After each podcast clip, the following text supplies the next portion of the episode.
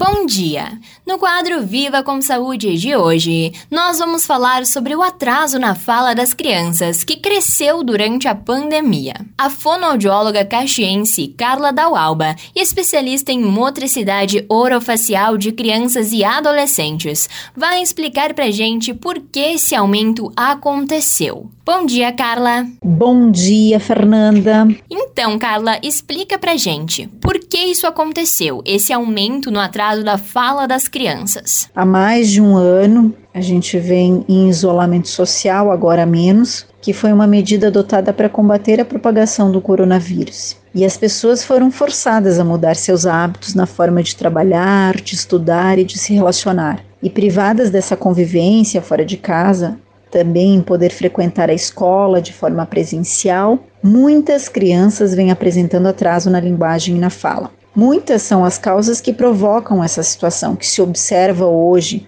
que provo provocam e provocaram essa situação. As crianças diminuíram o contato com os amiguinhos em função de estarem em casa, não poderem ir à escola, essa comunicação ficou interrompida. Eles aumentaram o uso de eletrônicos. Tá? Os pais em casa trabalhando, muitas vezes em home office, tendo que atender a demanda do trabalho, mais as atividades de casa, mais a educação dos filhos. Às vezes os eletrônicos acabaram que substituíram a parte educativa, a parte de estímulos e diminuíram também as crianças diminuíram a comunicação horizontal, ou seja, a comunicação entre os pares da mesma idade. E aí, de que forma, né? De que forma os pais podem pensar em auxiliar nesse desenvolvimento da fala de uma forma saudável? A gente sabe que o excesso de exposição às telas não é legal, não é bacana e é prejudicial. Então, uma dica para os pais é limitar o tempo de exposição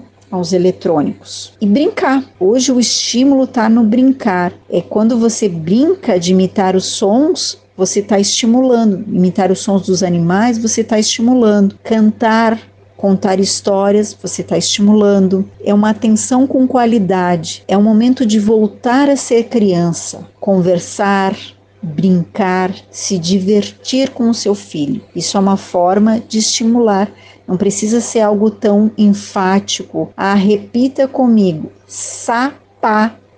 Não, tem que ser algo agradável, divertido, tanto para os pais quanto para os filhos. Mas o que, que é sempre importante? Nomear, nomear as, as coisas, os objetos, isso é importante. Perfeito, então, muito obrigada pela tua participação, Carla. Imagina, eu que agradeço. Esse foi o quadro Viva com Saúde de hoje, da Central de Conteúdo do Grupo RS com Fernanda Tomás.